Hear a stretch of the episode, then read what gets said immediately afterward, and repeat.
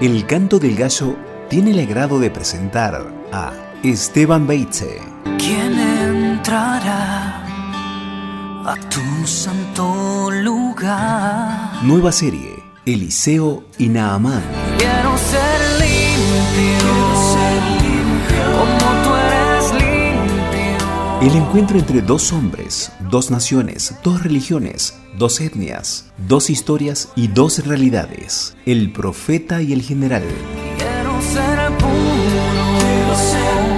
como tú eres puro. Episodio 7. Un profeta famoso, pero humilde e íntegro.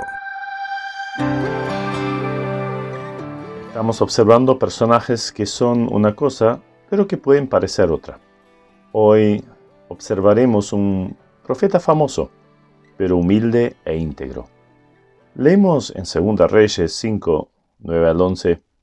Y vino Naamán con sus caballos y con su carro, y se paró a las puertas de la casa de Eliseo.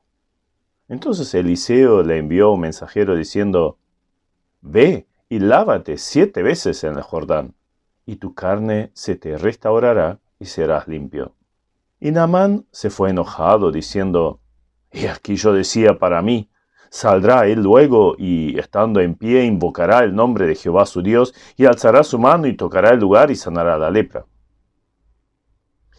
Al enterarse Eliseo que un famoso general de Siria se encuentra en el palacio del rey buscando ayuda, observamos que, en lugar de aparecer rápidamente, simplemente avisa al rey que existe un Dios que sí puede solucionar cualquier problema. ¿Cómo hubiéramos actuado nosotros si una persona importante y rica buscara nuestro consejo o ayuda? Y más, si quisiera venir a nuestra casa. ¿No hubiéramos buscado la selfie o el autógrafo? ¿No lo habríamos hecho pasar con algún interés secundario? Sabiendo que es muy rica, ¿no hubiéramos contado todo lo que nos falta buscando algún favor especial?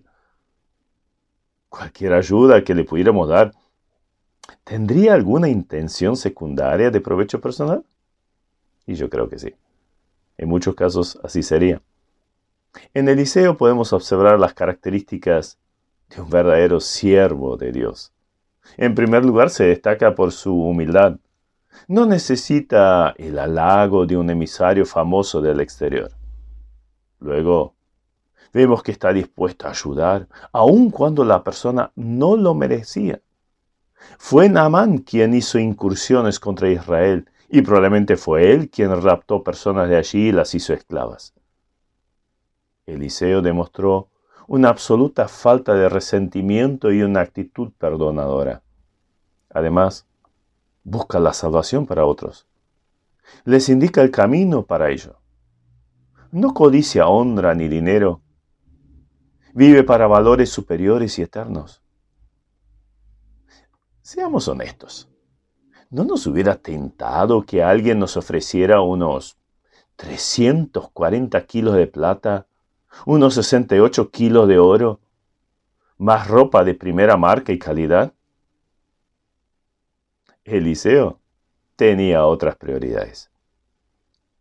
En todo esto, se destacó por cuidar su integridad. Qué diferente a tantos charlatanes y vendedores de religión en la actualidad.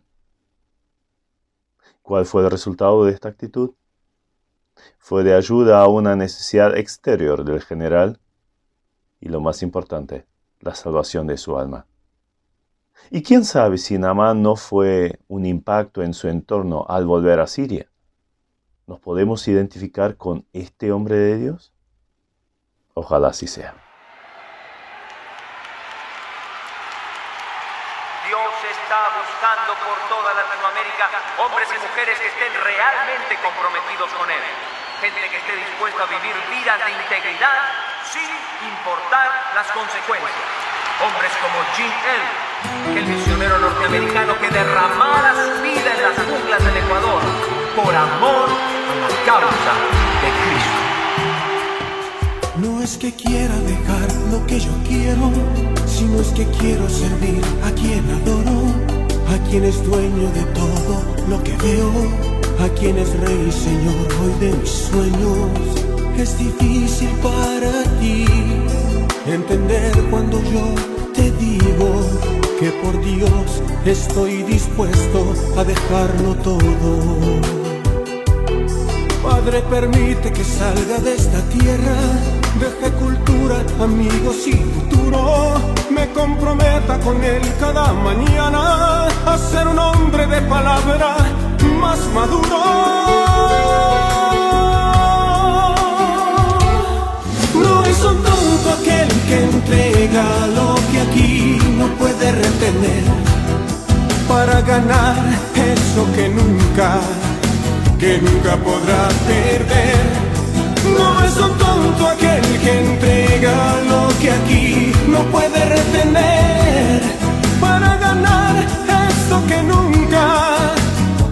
Nunca podrá perder.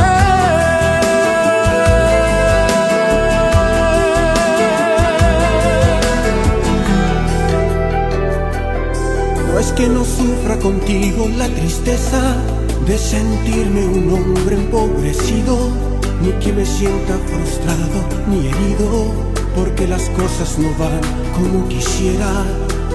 Dios nos ha pedido que hagamos un sacrificio, obedeciendo su palabra cada día.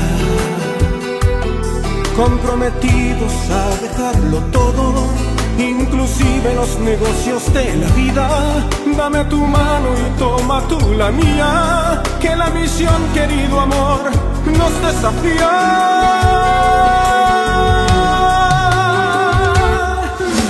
Un tonto aquel que entrega lo que aquí no puede retener para ganar eso que nunca, que nunca podrá perder. No es un tonto aquel que entrega lo que aquí no puede retener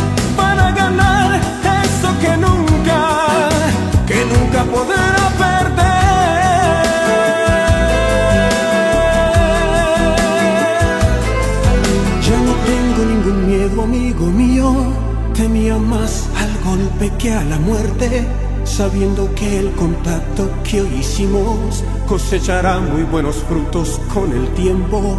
No pienses que es en vano cuando un justo está dispuesto a derramar su propia sangre por el reino.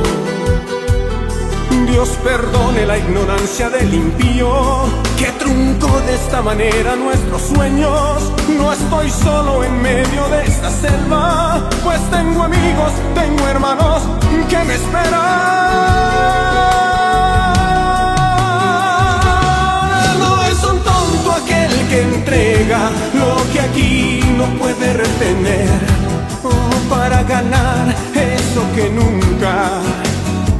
Nunca podrá perder.